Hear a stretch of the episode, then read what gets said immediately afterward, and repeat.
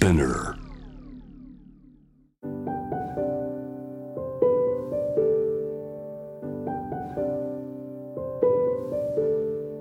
福本敦子のキックコスメ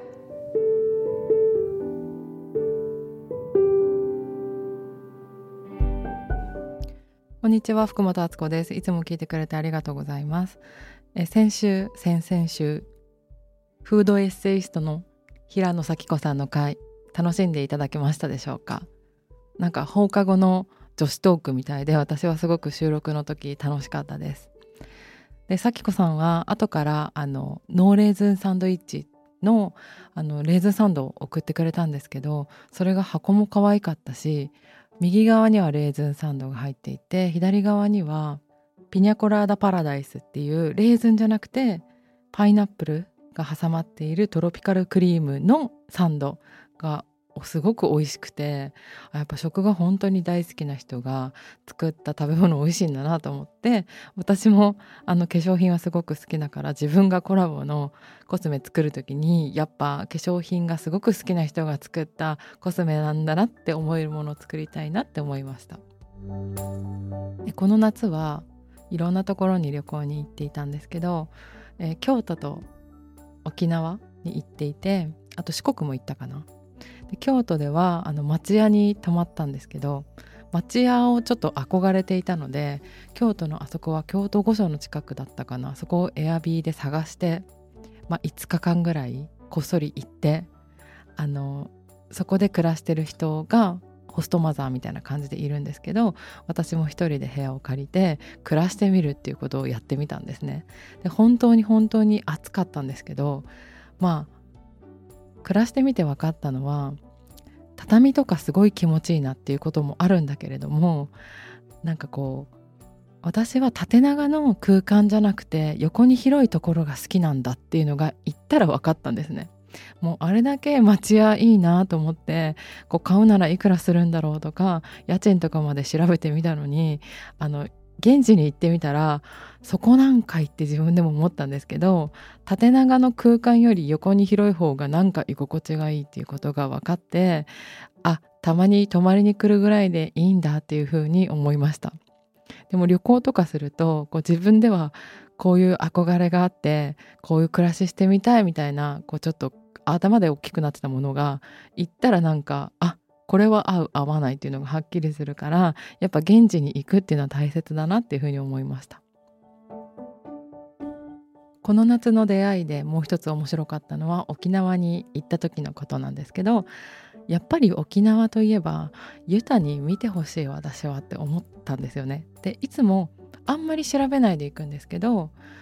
まあ、一人の時間少しだけあったからそこで何しよっかなっていうのはあまり考えないで行って着いてからその土地の感じを感じてから何やるか決めたいっていうのがあったので決めないで行ったんですけど着いてからちょっとユタの人に私も見てもらいたい。沖縄そんなに何回かしか来たことないからコネクションとかも何もないけれども誰か縁がある人がいるんじゃないのかと思って大体こう予約をしないと人気の人は見れないっていうふうに聞いてたんですけど当日の予約の人がいるんじゃないかなと思って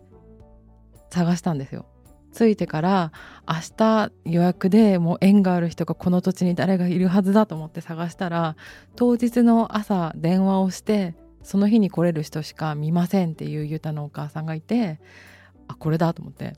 私がこう縁がある人がこの人なのかもしれないって思って明日じゃあ朝電話しようと思って電話したんですよそしたら2回目ぐらいでつながってあこれはきっと行けってことなんだっていうふうに思って電車に乗ってまあお昼ぐらいに着いてどうなんだろうっていうふうにこうちょっとドキドキしながら待っていたら